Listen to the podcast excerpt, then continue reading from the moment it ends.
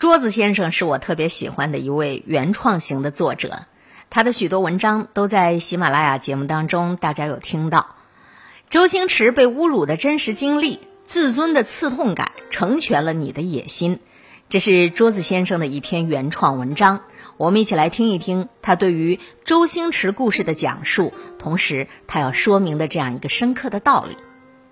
熟悉我的读者都知道，我特别欣赏周星驰。不仅欣赏他的作品，更加欣赏他身上的一些特质。有一段周星驰说当年经历的视频在网上火了起来。当年他刚刚开始做演员的时候，有一家媒体专门写了一篇专栏羞辱他，把他贬得一文不值。周星驰看到这篇报道之后，什么也没说，默默的就把这篇报道从报纸上剪了下来，保存完好，就贴在自己的房间里。这样每天一起床，他就能看到被人批评自己的字眼，提醒自己要加倍努力。很多年之后，周星驰回忆当年那段往事的时候，也只是笑一笑。没有人知道当年那个事情对他的刺激有多大。作为一个靠演戏吃饭的演员，媒体把自己的演技贬低到如此地步，几乎是断了他的路途啊！我们许多人喜欢周星驰的电影，里面有很多心酸或搞笑的经历，直击人性。殊不知，里面有很多心酸的镜头，都是来自周星驰的个人经历。在《喜剧之王》里面，有一个场景是尹天仇当群演的时候，即使被导演打骂，他也坚持要讨论一个死人应该怎么死，死的时候心里的状态是什么样的。这个故事在周星驰身上是真实发生过的，相信有不少人看过八三版的《射雕英雄传》，那里面就有周星驰，他演什么呢？就是一个跑龙套的。他在里面演小兵，有那么一段就是梅超风练九阴白骨爪，要用人脑袋练，一伸手就把蒙古的小兵给抓死了。而周星驰就是这个蒙古小兵，本来就简单的一摁啊，这么一声往那一躺死就完了。周星驰却不干，他觉得这样不真实。他跟导演说：“我觉得我应该有个动作啊，梅超风一伸出这个手来，我应该这么挡他一下。”导演大怒。你干嘛呀？你想干嘛呀？他继续给导演解释：“导演，我跟你分析啊，这个小兵他不想死啊，所以梅超风的九阴白骨爪下来之后，他这么一挡，表达他不想死的心呐。”导演一听，直接送给他一个字儿：“滚。”后来有人采访他，他还是坚持说：“再小的角色，他也算是表演啊。”在《大话西游》的片尾。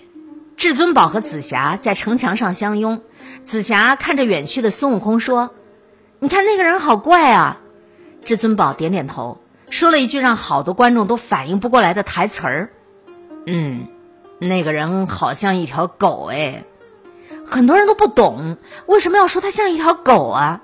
这句话其实也是周星驰当年被羞辱的经历。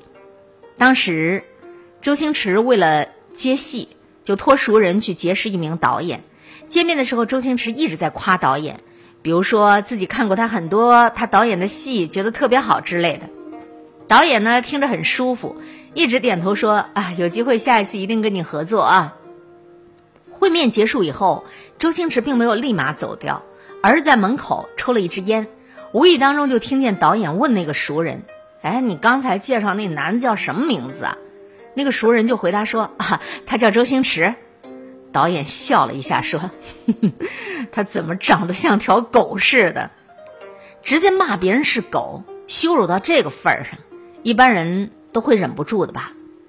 可周星驰在外边忍住了，最后还把这句词儿用在了《大话西游》上。《喜剧之王》当中还有一个经典的场景，作为群演。他演完戏，想拿一个盒饭当午餐，却被场务制止。他宁愿把饭给狗吃，也不给他吃。他羞辱他：“屎，你就是一滩屎，命比蚂蚁便宜。”这段表演也是取材于周星驰当表演的经历。当时他所遭遇的羞辱，比电影当中所表现出来的还要过分千倍万倍。我们现在都以为周星驰是喜剧之王。却没有发现那些令人捧腹大笑的段子，都是他从曾经遭受过的耻辱当中一个又一个磨练出来的。正是因为他被人贬低到了尘埃里，他才有了必须要出人头地的决心。周星驰跑龙套，整整坚持了六年。在这一段时间，推着他往下跑的不仅仅是他对表演的热爱，更是他每天起床都能够看到的那一份耻辱。因为时刻铭记自己被人看不起的过往，才能够在接下来的日子里提醒自己要比之前更加努力的奔跑。一九八八年，他终于等到了李修贤的《霹雳先锋》里的偷车贼的角色，一鸣惊人，一举拿下了金马奖最佳男配角。一九九二年，周星驰出演了七部电影，七部全部都进了香港票房前十，前五都是他。当年的死尸终于成为了别人口中的星爷。你能够经得住多大的诋毁，你就能够承受多大的赞美。现在回头再看当年的那些遭遇，如果没有一出道就刻入灵魂的耻辱，去不断的逼迫自己努力。周星驰也未必能成现在的周星驰。一个人一生当中，想要前进最重要的原始动力，除了兴趣，更是耻辱。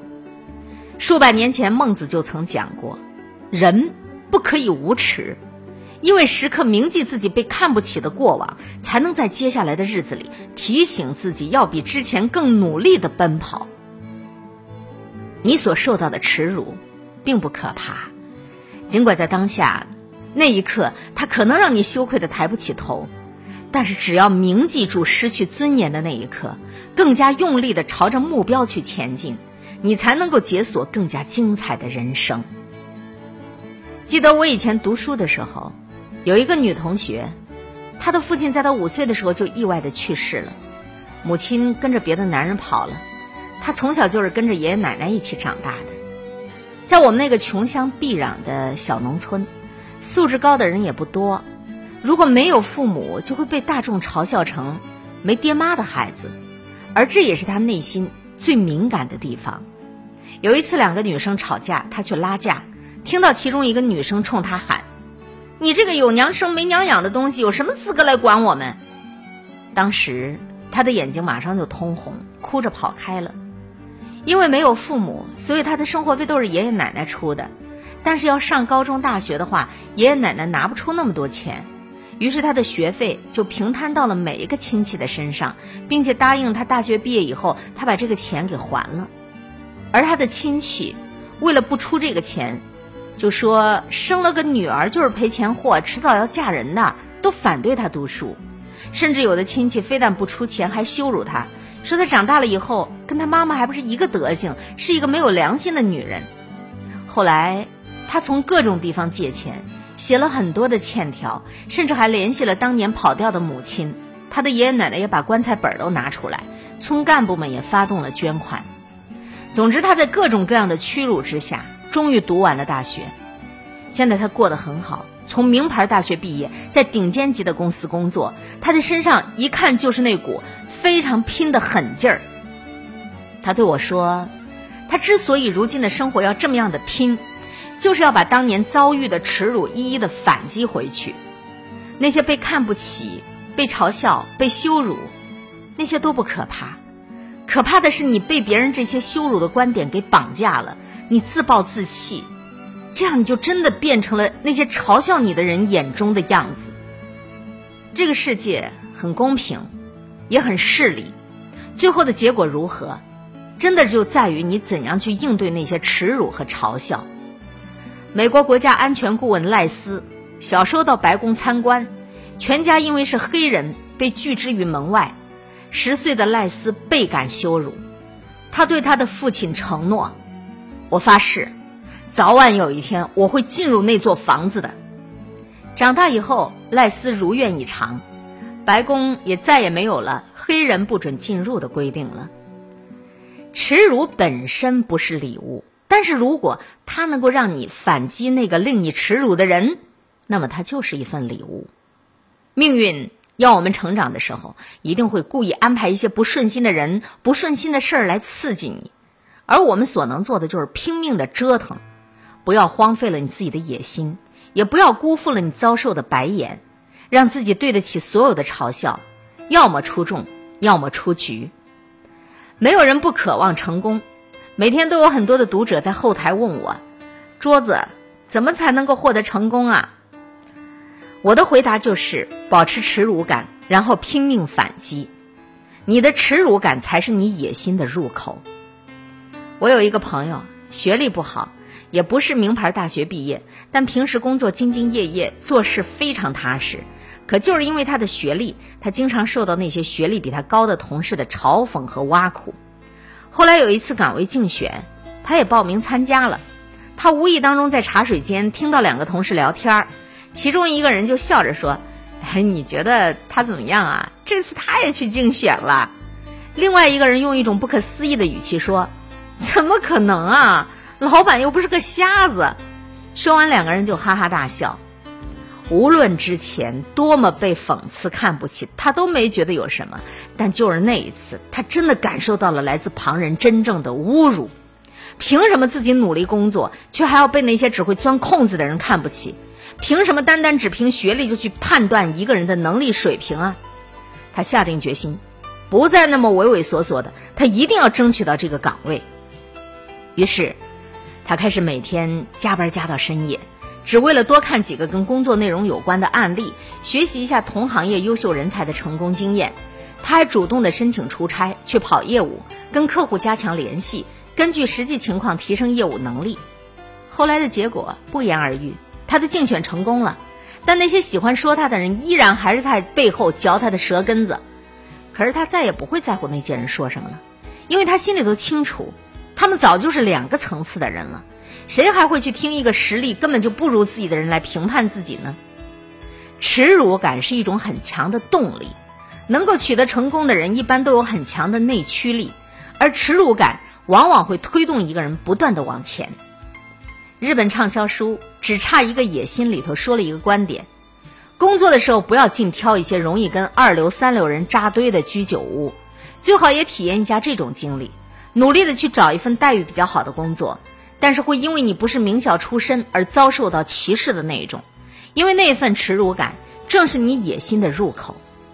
可如果你现在浑浑噩噩，如果你没有努力的动力，如果你依旧非常迷茫，去尝一尝那种自尊被刺痛的感觉，你就知道自己能够迸发出多么大的能量了。保持你的耻辱感，实际上就是在你的脑子当中定一个闹钟，让你在觉得坚持不下去的时刻，还能够有厉兵秣马的决心。而后，你韬光养晦，拼命反击，这个世界只会在你优秀的时候锦上添花的。韩信仍胯下之辱成伟业，勾践卧薪尝胆十年终灭吴，重耳流亡十九年成霸主。你的耻辱并不可怕，可怕的是你从此就被打趴下。只有奋力反击，我们才不会把这个世界让给那些自己讨厌的人。